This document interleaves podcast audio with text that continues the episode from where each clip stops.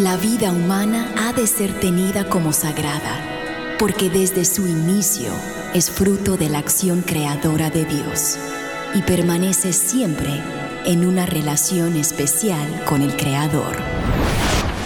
No hay nada que se compare con la defensa de la vida y hoy muchos necesitan de nuestra voz. Aquí comienza Defiende la Vida con Adolfo Castañeda. El Papa Francisco preocupado por la actual anticultura de la despoblación. Hola queridos amigos, les habla Adolfo Castañeda de Vida Humana Internacional y ese es el tema que vamos a abordar hoy en el programa Defiende la Vida, que es eh, con el favor de Dios transmitido todos los martes de 4 a 5 de la tarde, hora de Miami, hora del este de Estados Unidos a todo el mundo gracias a las ondas radiales de Radio Católica Mundial. Y hoy, martes 30 de enero de 2024, estamos con todos ustedes para brindarles otro interesante programa acerca de la defensa de la vida humana y de la familia. Y efectivamente, el tema de hoy, un tema preocupante, eh, es que el Papa Francisco, con toda la razón del mundo, está preocupado por la actual despoblación sobre todo en los países del occidente, pero también en los países en desarrollo, como veremos. Y hay un artículo que salió publicado recientemente en la revista América que hace la pregunta, el título es así, ¿por qué al Papa Francisco le preocupa la disminución de las tasas de natalidad? Y el artículo fue escrito en respuesta a los recientes comentarios del Papa Francisco a la Asociación para la Subsidiariedad y la Modernización de las Autoridades Locales, ASMEL, en los que el Santo Padre expresó su preocupación por la disminución de la tasa de natalidad en muchas naciones. En esos comentarios, el Papa hizo referencia a una cultura o a una anticultura de despoblación, como lo ha hecho en el pasado, el Papa Francisco vinculó esta cultura a la creciente tendencia en la que los matrimonios eligen una mascota en lugar de formar una familia. Y las palabras de él fueron las siguientes. La gente no tiene hijos, es más fácil tener un perro. Sin embargo, necesitamos niños. En Italia, en España y en otros lugares hay necesidad de niños. Debemos tomarnos en serio el problema de la natalidad Debemos tomárnoslo en serio porque ahí está en juego el futuro del país, ¿no es así? Añadió y luego siguió diciendo, el futuro está en juego. Tener hijos es un deber para sobrevivir, para seguir adelante. Piensa sobre esto. Este no es un anuncio de una agencia de maternidad, no, no, no, no. Pero quiero subrayar esto, el drama de la natalidad. Esto debe considerarse muy seriamente, acabó diciendo el, Santo Padre. Y efectivamente la población, por ejemplo, de Italia, por citar un ejemplo, se está reduciendo rápidamente.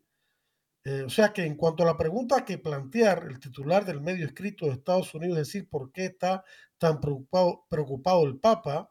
La respuesta no podría ser más obvia, porque las tendencias demográficas son profundamente preocupantes, queridos hermanos. En sus comentarios sobre el tema, el Papa Francisco a menudo critica a Italia, señalando las realidades demográficas en ese país como un aviso para una crisis demográfica más amplia. Y no es difícil ver el porqué. La tasa de natalidad de Italia se ha desplomado en las últimas décadas. La tasa general de natalidad está actualmente muy por debajo del nivel de reemplazo en ese país. 1.24 niños nacidos por mujer solamente. Los demógrafos nos dicen que la tasa mínima de natalidad para la reposición demográfica de un país es de 2.1 o 2.2 hijos por mujer en edad fértil, o sea, más o menos entre 15 y 45 años. Y el resultado de todo esto es que hay 12 muertes por cada 7 nacimientos, lo que significa que la población italiana ya se está reduciendo rápidamente. Y al vivir en Italia, el Papa Francisco debe, ver señales de esta caída libre demográfica en todas partes. Atrás quedaron las grandes y revoltosas familias italianas de antaño, mientras que las iglesias italianas solían ser no solo centros espirituales, sino también culturales y familiares, la mayoría de ellas ahora están inquietantemente vacías. Las iglesias parroquiales de Italia ya no ven la corriente de matrimonios y bautismos, seguidos de fiestas gigantescas, con numerosas familias extendidas, como se ven en las películas de antes. Esto no, se debe solo a que los italianos hayan perdido la fe, aunque muchos de ellos la han perdido desgraciadamente, sino a que muchos matrimonios o parejas, parejas simplemente no se casan y no dan la bienvenida a sus hijos. Y esta bomba demográfica a la inversa, esta bomba demográfica mundial, ocupa los titulares.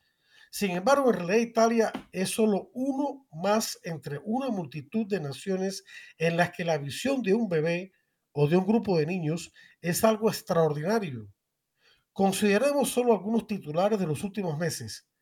Mandatos natalistas, Macron provoca revuelo con su llamamiento a reactivar la tasa de natalidad en Francia, informa France 24.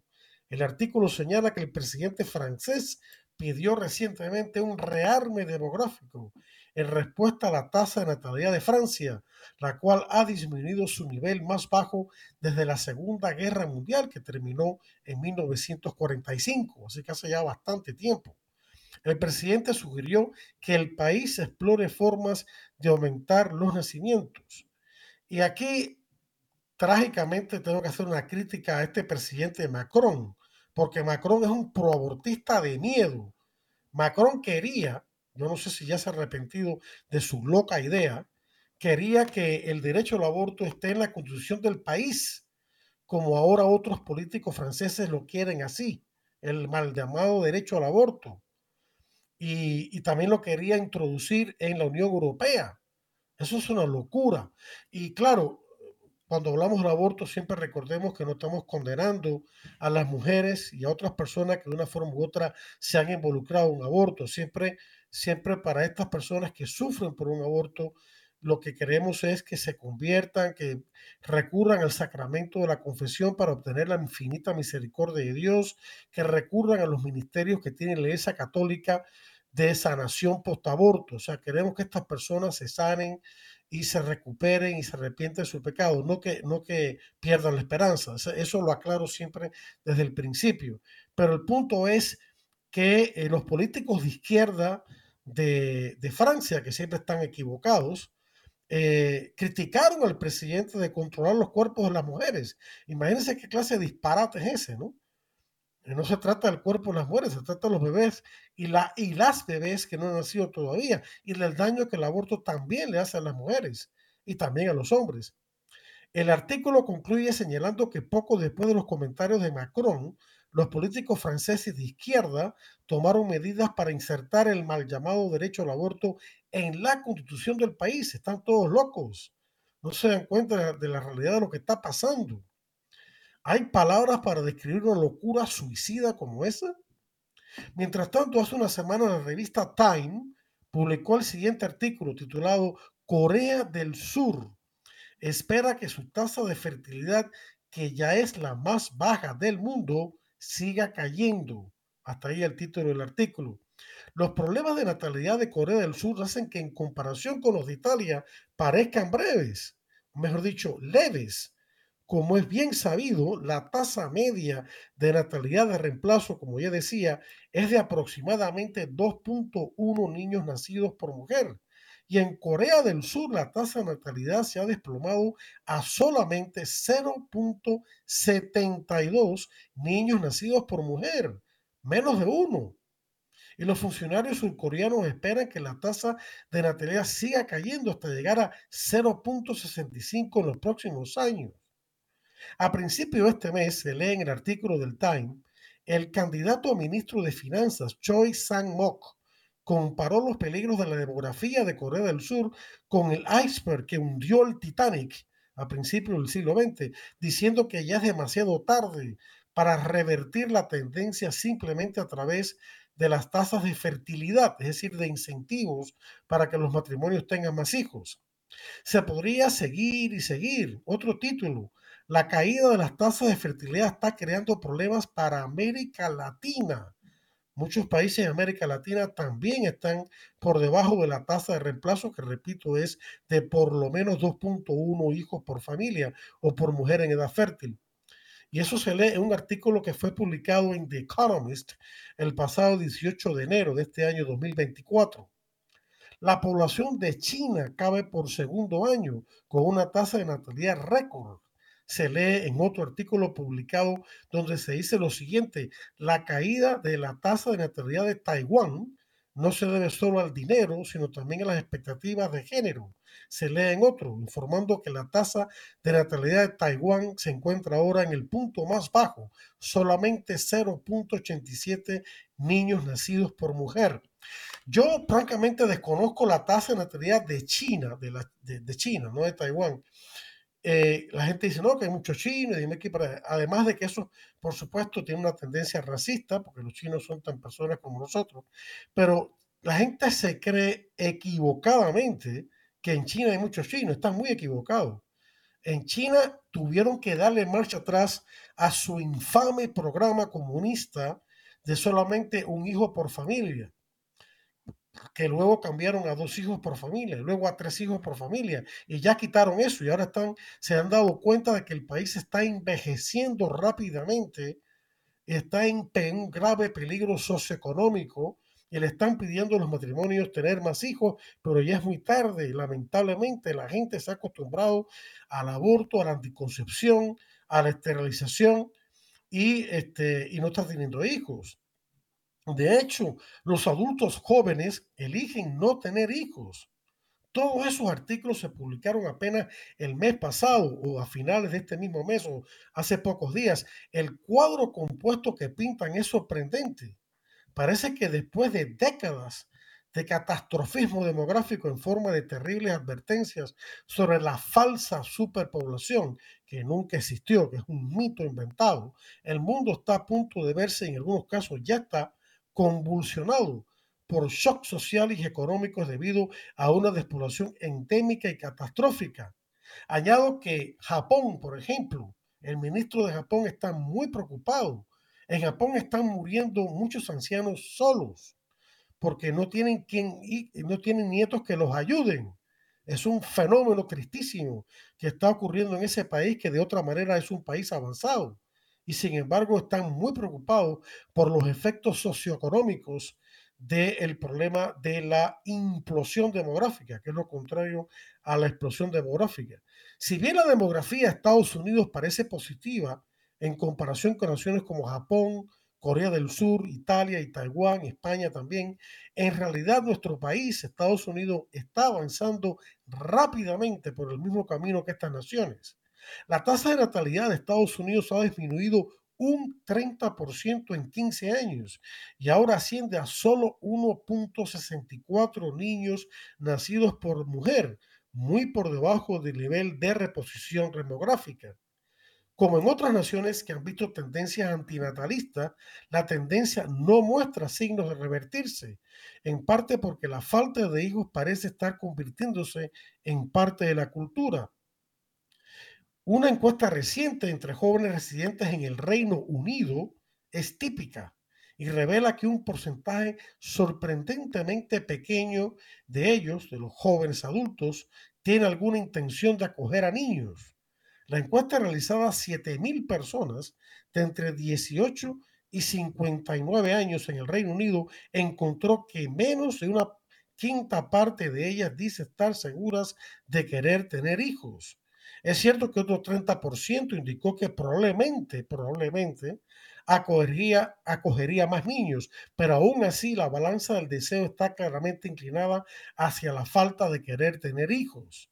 En otras palabras, parece que la reducción de la tasa de natalidad en el Reino Unido y en otros lugares no se debe necesaria y principalmente, como a veces especulan los demógrafos, a alguna confluencia de desafíos económicos o prácticos actuales, sino más bien un deseo profundamente arraigado de evitar a los niños. La gente tiene miedo a tener niños. Esto no quiere decir que estos factores prácticos no desempeñen ningún papel. Sin embargo, las generaciones anteriores también enfrentaron importantes incertidumbres económicas, a menudo mucho peores que las generaciones actuales, y si aún así expresaron como mínimo un deseo de dar de, eh, dar la bienvenida a los niños, un deseo que a menudo llevaría a, los matrimonios a acoger a los niños a pesar de los desafíos a menudo inevitables.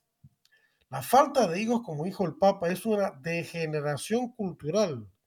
De hecho, una de las grandes ironías es que la tasa de natalidad suele ser más baja en muchas de las naciones más ricas del mundo y no solo las más ricas, sino también las más estables socialmente. De manera que muchos de nuestros antepasados habrían encontrado insondablemente envidiosas esas, esas condiciones.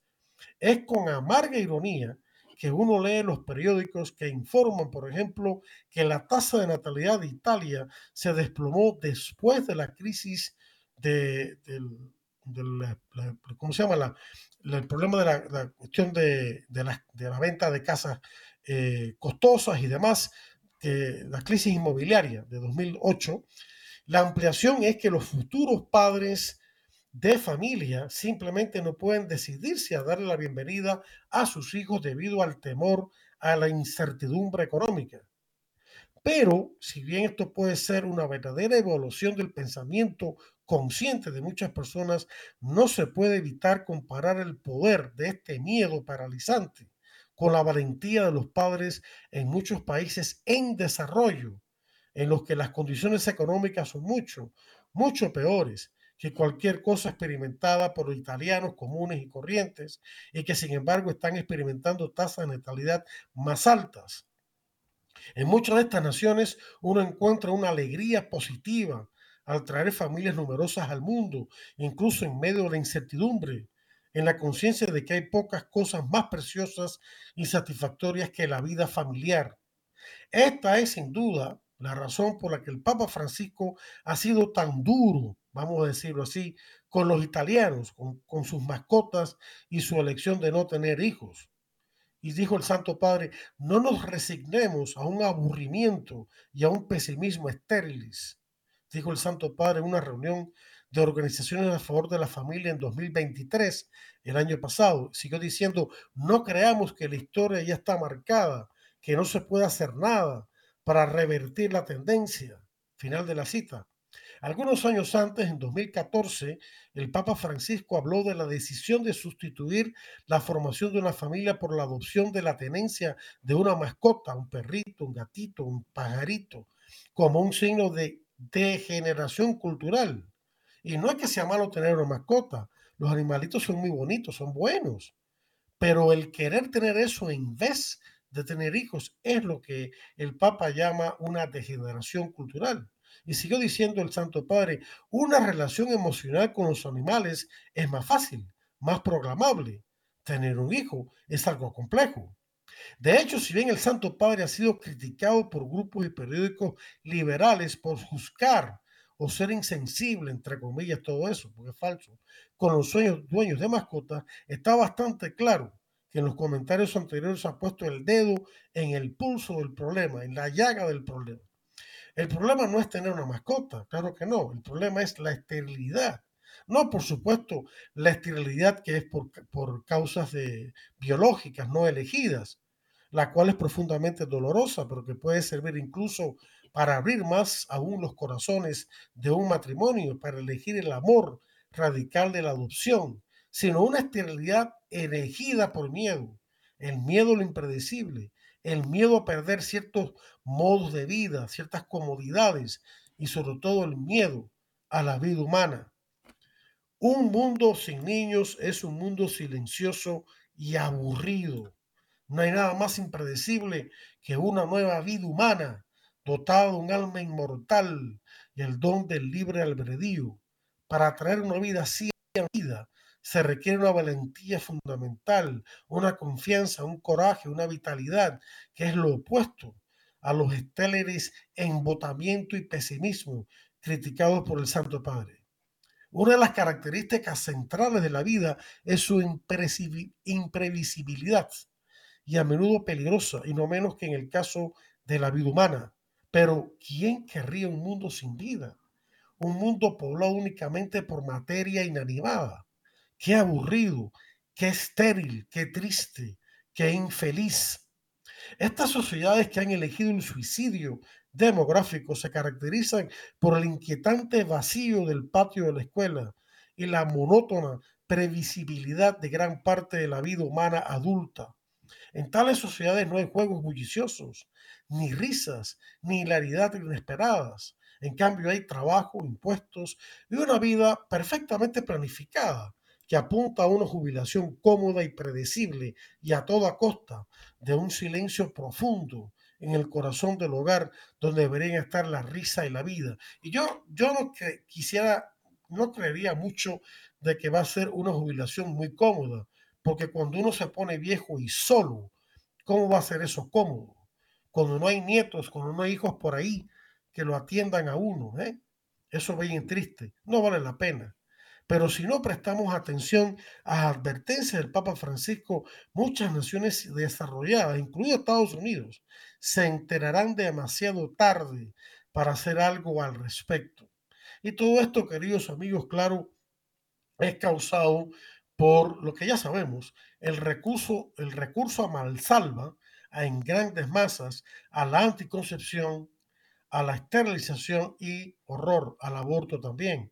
Y esto, esto, esto lo predijo ya el Papa eh, Pablo VI, eh, San Pablo VI, en su eh, profética encíclica Humane Vitae, en el número 17, cuando entre otras cosas predijo que al, los, si los matrimonios y la gente se volvía hacia la anticoncepción y no obedecía la enseñanza de la iglesia, lo que iba a ocurrir es que ciertos estados le iban a imponer a sus propios pueblos la anticoncepción, el aborto y la esterilización, como hizo China hasta hace poco, y ahora se han arrepentido el Partido Comunista Chino porque se dan cuenta que el país demográficamente hablando se viene abajo.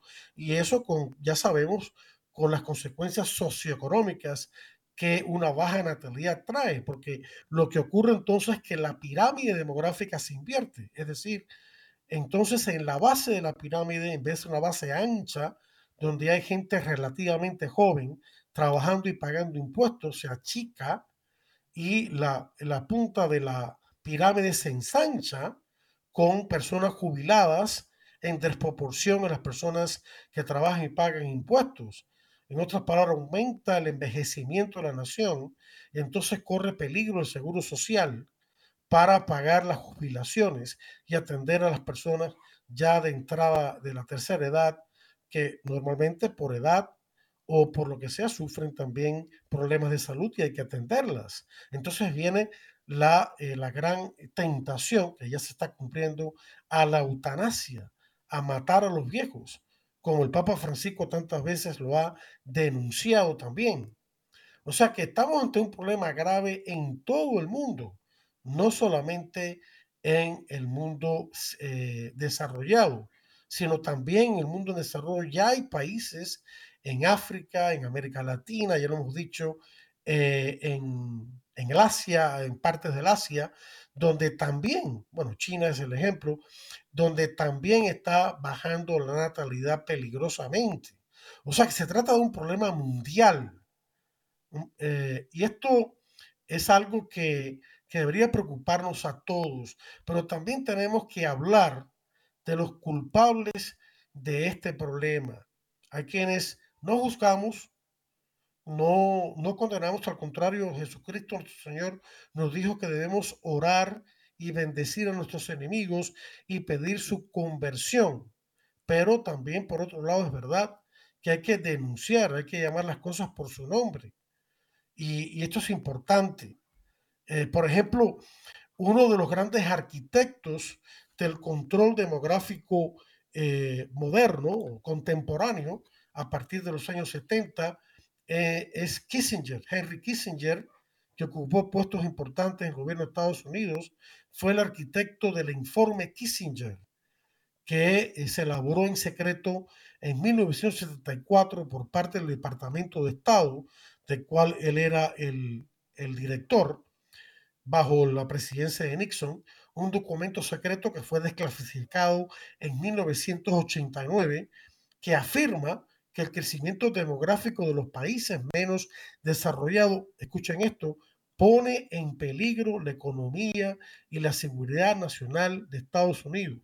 Váyase qué clase de disparate este y qué clase de egoísmo por parte del gobierno de Estados Unidos en aquel entonces y de otros ciertos gobiernos después.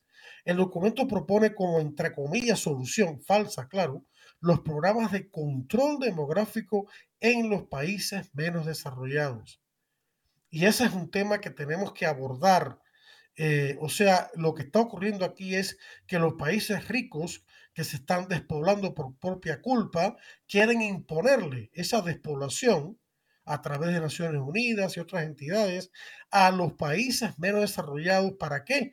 Para aprovecharse de sus recursos naturales, para dilapidarlo. Así, así de sencillo es. Y lo vamos a ver en las ciertas citas que voy a sacar de este documento, el informe Kissinger, que yo tengo en la oficina, acá en Miami, y que explícitamente dice lo que acabo de decir. Pero, queridos hermanos, el tiempo pasa volando y ya se nos ha acercado el momento de una importante pausa para escuchar interesantes mensajes de Radio Católica Mundial. Así que vamos a esa pausa breve no le cambie el dial que ya regresamos con mucho más aquí en Defiende la Vida. Estamos en Defiende la Vida. Enseguida regresamos. Defiende la Vida con Adolfo Castañeda continúa, luego de estos mensajes.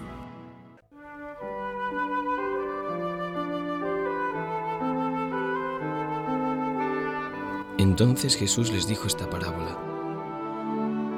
¿Quién de ustedes, si tiene cien ovejas y se le pierde una de ellas, no deja las 99 en el desierto y va a buscar a la descarriada hasta que la encuentra? Y cuando la encuentra, la carga sobre sus hombros lleno de alegría, y al llegar a casa reúne a los amigos y vecinos y les dice, Alégrense conmigo porque he encontrado la oveja que se me había perdido. Pues les aseguro que también en el cielo habrá más alegría por un pecador que se convierta que por 99 justos que no necesitan convertirse. Lucas 15.1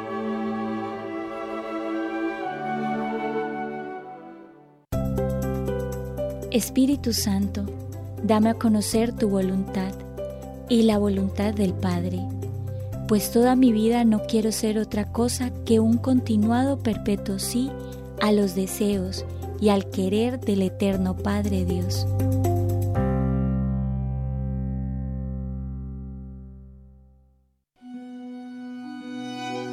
Si se vuelven a Él de todo corazón y con toda el alma, practicando la justicia, Él volverá a ustedes y ya no les esconderá su rostro.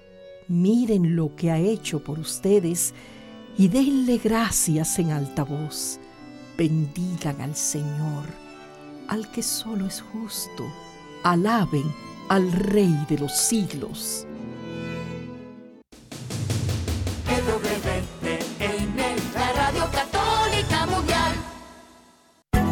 Y ahora continúa Defiende la Vida con Adolfo Castañeda. En vivo por Radio Católica Mundial. Defiende la Vida con Adolfo Castañeda. Continúa ahora. Y abortivos, recordemos que los anticonceptivos, todos los anticonceptivos, eh, este, parece que ya estamos en la pausa, yo no la estoy escuchando. Bueno, entonces me detengo ahí. Eh, eh, sí, entonces, este, bueno, eh, eh, vamos ahora entonces sí a la pausa y ya regresamos en unos minutos, no le cambia el dial, ya, ok, ya, ya, ya pasó, disculpen ustedes, ya pasó la pausa, entonces repito lo que había dicho, había, hubo aquí una pequeña confusión, disculpen. Decía el documento Kissinger la, que la economía de Estados Unidos exigirá grandes cantidades de minerales del extranjero, especialmente de los países menos desarrollados.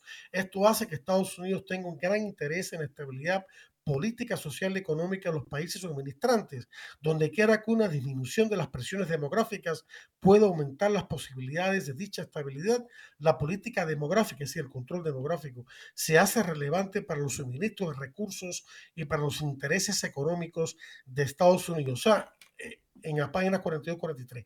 O sea, lo que este documento presume como fundamental premisa que es falsa es que el aumento de la población crea eh, presiones eh, eh, sociales en estos países y que Estados Unidos está interesado en controlar la población de esos países para tener acceso a sus recursos naturales, especialmente los minerales, como dirán otra parte, y para los intereses económicos de Estados Unidos, una política francamente egoísta.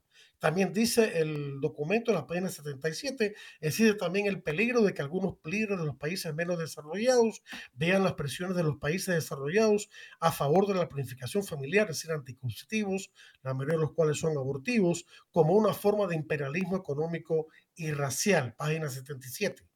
Luego en la página 81 dice Estados Unidos puede ayudar a minimizar las acusaciones de tener un movimiento imperialista afirmando repetidamente el derecho del individuo a determinar libre y responsablemente el número y el espaciamiento de sus hijos y el desarrollo fundamental social y económico de los países pobres. Después en la página 83 dice los programas obligatorios de control demográfico pueden hacer falta, debemos considerar esas posibilidades ahora. Y por último, la página 114 deja entrever que el documento desea recurrir al aborto, aunque no lo dice directamente, dice lo siguiente, ningún país ha reducido su crecimiento demográfico sin recurrir al aborto. Qué cosa más horrible. Tristemente, este informe Kissinger sigue siendo política de Estado del gobierno de Estados Unidos, a pesar de que ese país ha tenido algunos presidentes por vida durante las últimas décadas y después de ese documento. Por ejemplo, el presidente Reagan, los presidentes Bush, eh, el, y, luego, este, bueno, eh, Donald Trump, que es muy criticable en algunos puntos porque no es totalmente prohibida, nada, nada de eso, pero, pero sí hay que agradecerle que gracias a él, pues en parte cayó el, la ley eh, pro aborto en todo Estados Unidos de Roe versus Wade. Cayó el año pasado, eso se lo tenemos que agradecer. Pero Ninguno de ellos, de esos presidentes vida, los presidentes pro aborto, por supuesto, han sido Clinton y Barack Obama. Y ahora el presidente Biden, que son súper pro aborto, horriblemente pro aborto. Este, em, pero lo que sí ha ocurrido es que ningún, ni siquiera los presidentes pro vida, han retirado esta horrible política de Estado tan egoísta de Estados Unidos de control demográfico en los países pobres. La señora Magali Yaguno, quien fuera mi jefa durante 20 años acá en Vida Humana Internacional, quien murió en 2013 y que Dios tiene en el cielo, quien fuera directora en vida, directora ejecutiva de Vida Humana Internacional, expresó lo siguiente hablando de América Latina. Los hispanos se sienten ofendidos ante la imposición por parte de Estados Unidos y otros gobiernos de programas que ellos consideran inmorales y una violación de sus valores familiares. Las consecuencias de las políticas demográficas de Estados Unidos han sido catastróficas para la familia. Se trata del holocausto más grande de la historia. Más de 40 millones de abortos al año en el mundo, sin contar los cientos de millones más causados por los anticonceptivos abortivos. Si a este genocidio le añadimos el daño físico y psicológico a la mujer, la destrucción de la inocencia infantil a través de programas inmorales mal llamados de educación sexual, así como la destrucción del matrimonio y la familia, nos daremos cuenta de que este imperialismo demográfico no tiene paralelos en la historia. Final de la cita de Magali Yaguno, quien fuera directora de Vida Humana Internacional hasta el año 2013, año en que murió.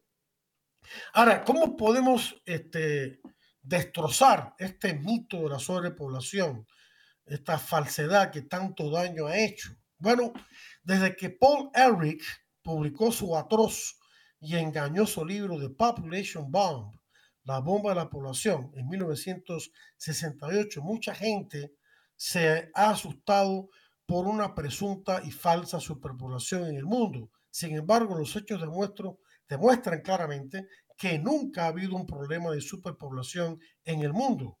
A menudo escuchamos que la población mundial se está duplicando cada 35 años y que tenemos 90 millones de nuevas bocas que alimentar cada año.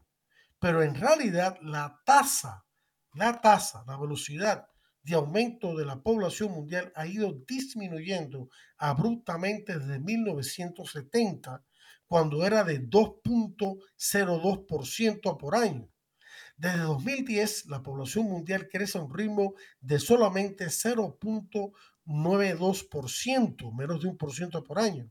Según la Red de Información de Población de la propia ONU, que es una organización antivida y supremamente proabortista y pervertidora de niños con sus programas de educación sexual, la población del mundo dejará de crecer en el año 2040. En 2019, la población del mundo fue de alrededor 7.6 mil millones de personas. La población mundial aumentará solamente a un poco más de mil millones de personas y se estabilizará en unos 8.6 mil millones para el año 2040. Desde entonces, la población mundial empezará a disminuir. Todo esto significa que la población mundial comenzará a disminuir en menos de una generación. La tasa total de fertilidad disminuirá en desastroso 1.49 para finales de este siglo y la población mundial comenzará a desplomarse rápidamente para esa época. Según los demógrafos, como ya he indicado, el índice mínimo de reposición demográfica de una sociedad o país debe ser de por lo menos 2.1 hijos por mujer en edad fértil, más o menos de 15 a 44 años. En el caso de Estados Unidos, un preocupante nuevo informe acerca de la tasa de fertilidad de este país indica que esta ha caído a su punto más bajo de los últimos 40 años.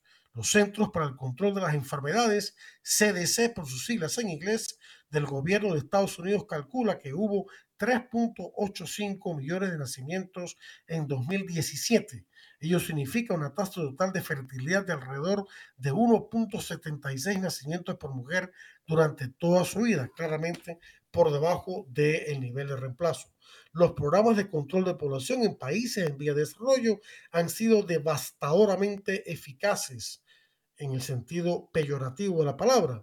Como ya hemos señalado, el índice mínimo de reposición demográfica en sociedad debe ser 2.1 hijos. Es decir, un índice de fertilidad que, eh, que esté por debajo de ese mínimo implica que esa sociedad o país ha empezado a envejecer, lo cual trae consigo graves consecuencias socioeconómicas.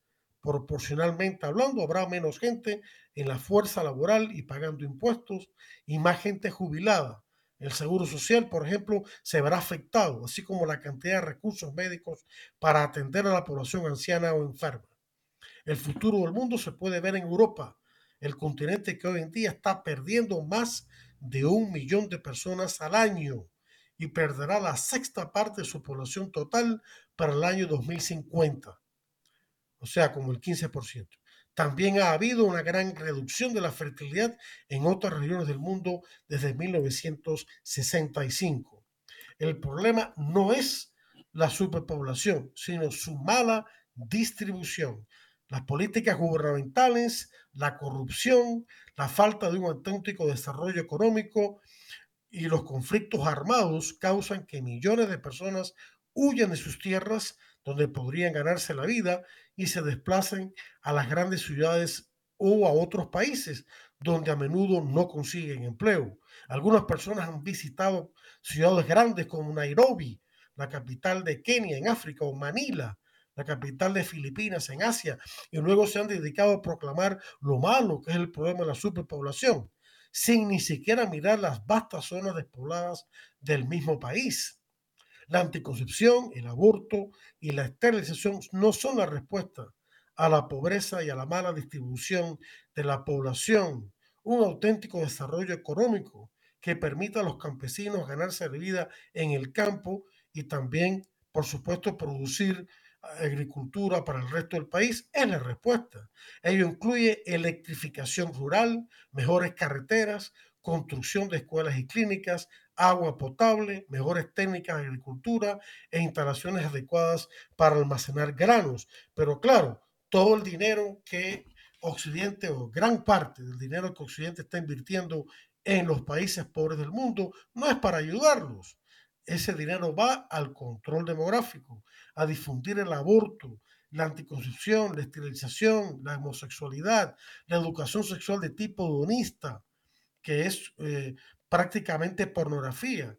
No me atrevo a decir lo horrible que son aquí en el programa para no ofender las sensibilidades, pero si uno va a la página web, por ejemplo, de esa horrible agencia de Naciones Unidas, mal llamada Organización Mundial de la Salud, y sus programas de educación sexual, se va a dar cuenta enseguida de lo que estoy hablando, de lo que ellos están proponiendo. Y no solamente la OMS, también la UNESCO, la UNICEF, el, Fondo de Población de Naciones Unidas, el más abortista de todas las agencias de Naciones Unidas, más de sus 50 agencias, todas son pro aborto, por supuesto, pero el UNPA se las gana todas.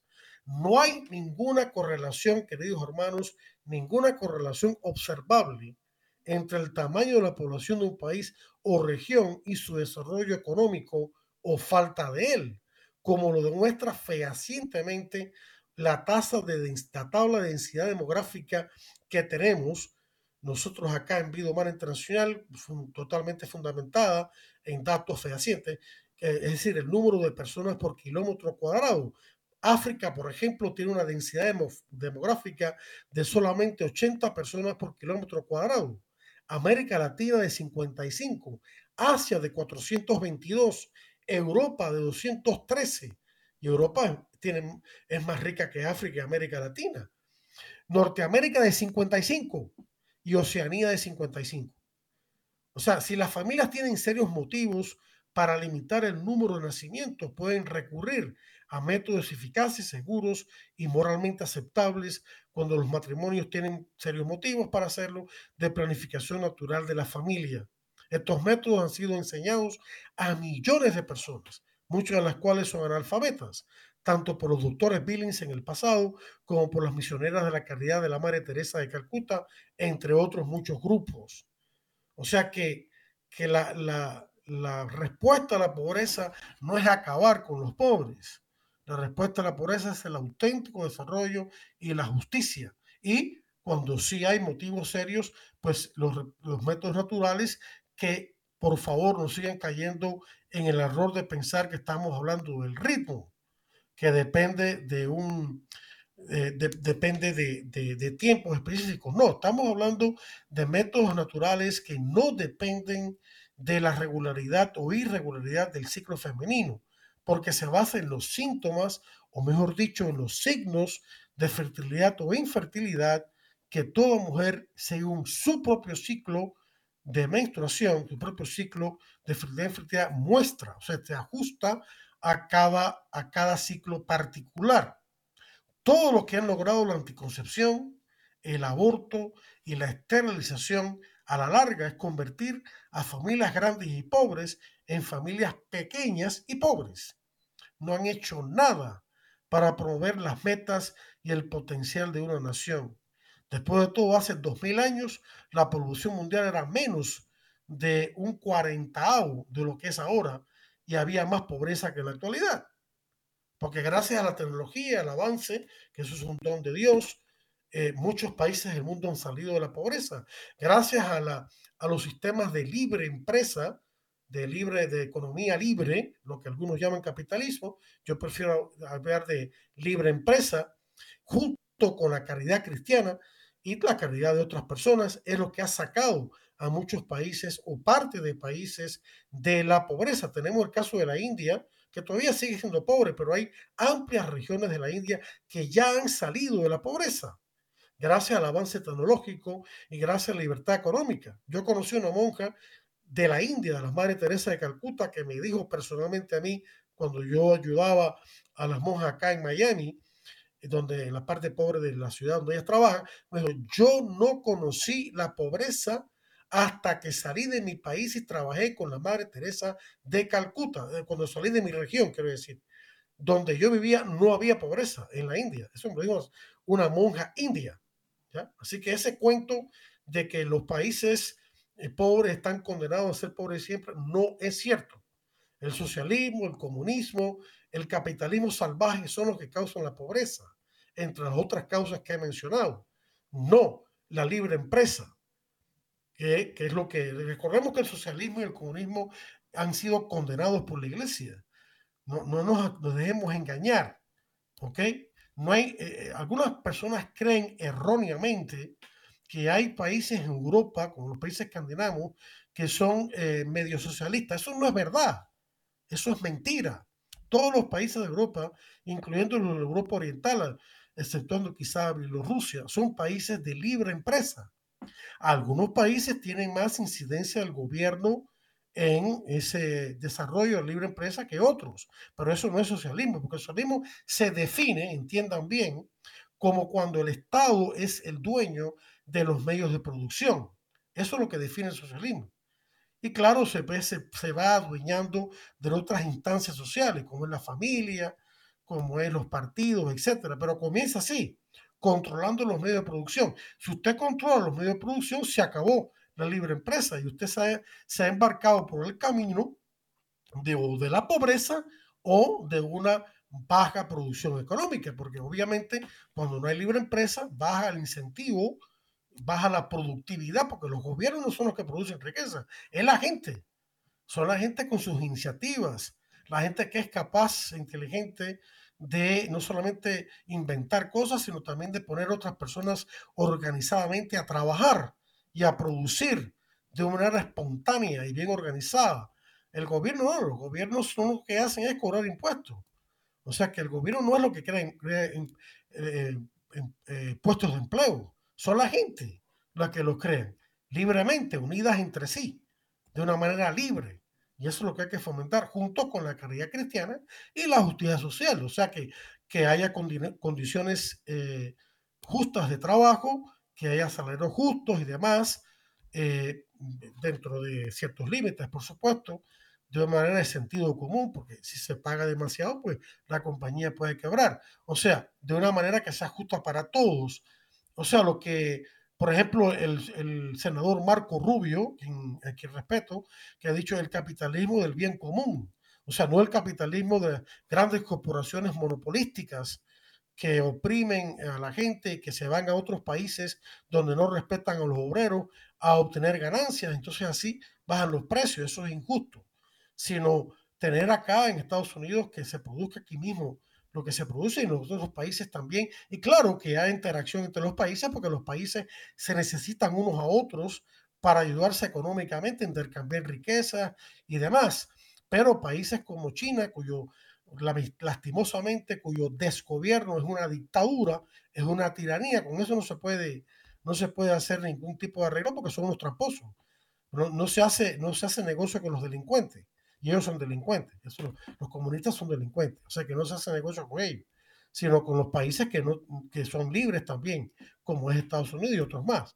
Cuando las naciones ricas promueven la anticoncepción, el aborto y la esterilización en los países pobres, se, se enfrascan en la peor forma de imperialismo.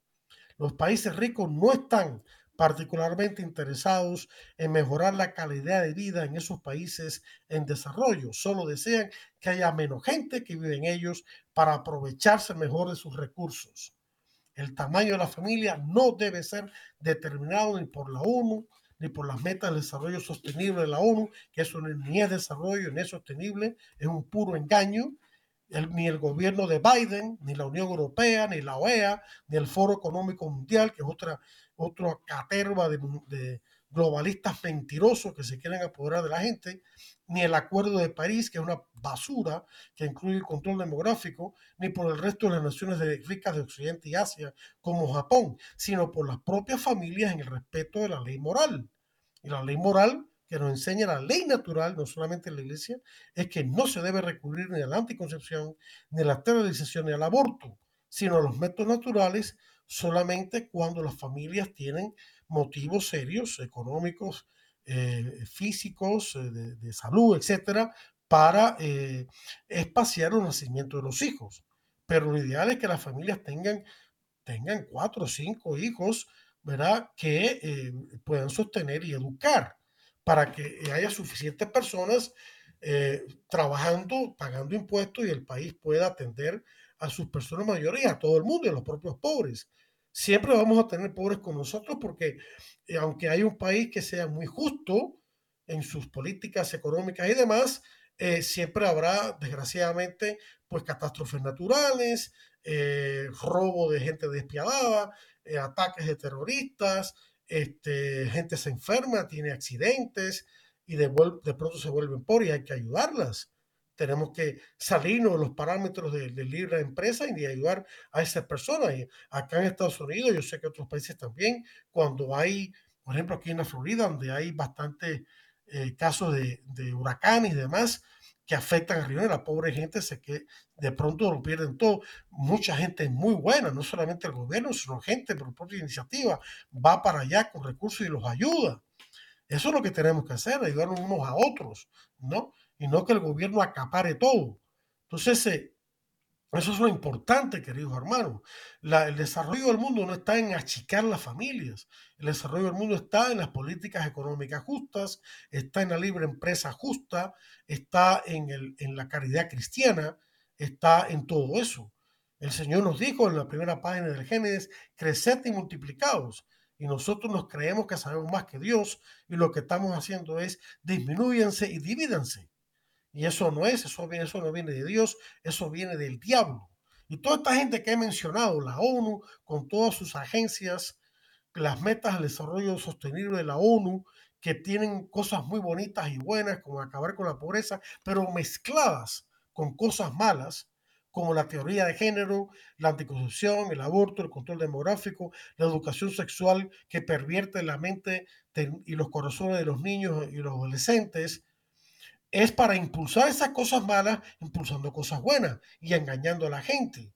Lo mismo el Foro Económico Mundial, que se presenta como los grandes eh, eh, benefactores del mundo, lo que quieren es controlar el mundo y están unidos con Naciones Unidas. El gobierno de Biden, que es súper pro aborto, no solamente dentro de Estados Unidos, sino que quiere exportar el aborto a todo el mundo, dándole dinero a la ONU y otras organizaciones como la IPPF para que eh, eh, difundan el aborto y la anticoncepción en otros países, sobre todo los países pobres. La Unión Europea está haciendo lo mismo. La OEA, también como la ONU, quiere imponer el aborto. Eh, ya mencioné el Foro Económico Mundial, el Acuerdo de París, que suena muy bonito y que desgraciadamente Biden ha vuelto a firmar, eh, revirtiendo la decisión de Trump. Ese, ese acuerdo de París, que tiene un montón de disparates respecto del cambio climático, también incluye el control demográfico y, por supuesto, incluye el aborto y la contracepción, incluyendo la que es abortiva y dañina para la salud de la mujer, como son todos los métodos hormonales de control de la natalidad. Y ni, ni los países y otros países de Occidente y Asia como Japón, que se hacen los benefactores del mundo imponiéndole políticas antidemográficas de despoblación. O sea que tenemos que estar claros, la iglesia ha tenido siempre razón en todo esto, nunca se ha equivocado en este aspecto y en muchos otros. Así lo predijo el Papa Pablo VI en 1968 con la humana evite, pero la gente no ha hecho caso y se cree que la, iglesia está atrasada. No, los que están atrasados son todos esos mentirosos. El que diga que el aborto es salud reproductiva o que hace falta controlar la población, o es un ignorante o es un mentiroso. Perdónenme, pero es, no hay otra alternativa. ¿eh? O usted es un ignorante y debería saber más si usted es un político que dirige un país, como recientemente está Kamala Harris, la vicepresidenta de Estados Unidos, que dijo que los prohibidos son unos extremistas. No, la extremista es ella. La extremista es el gobierno de Biden, que impone incluso la teoría de, la teoría de género y del transgenerismo que, que implica la mutilación de los órganos sexuales de adolescentes y todo ese tipo de barbaridades. Ellos son los extremistas. Y los que promueven el aborto son los extremistas, no los que promueven la vida. Así que estemos claros en todo esto, no dejemos engañar. Todas esas mentiras en definitiva vienen del diablo. Sigamos lo que dice Dios a través de su iglesia y de otras personas de buena voluntad. Que Dios los bendiga, los espero la próxima semana para otro interesante programa de Defiende la Vida. Hasta entonces.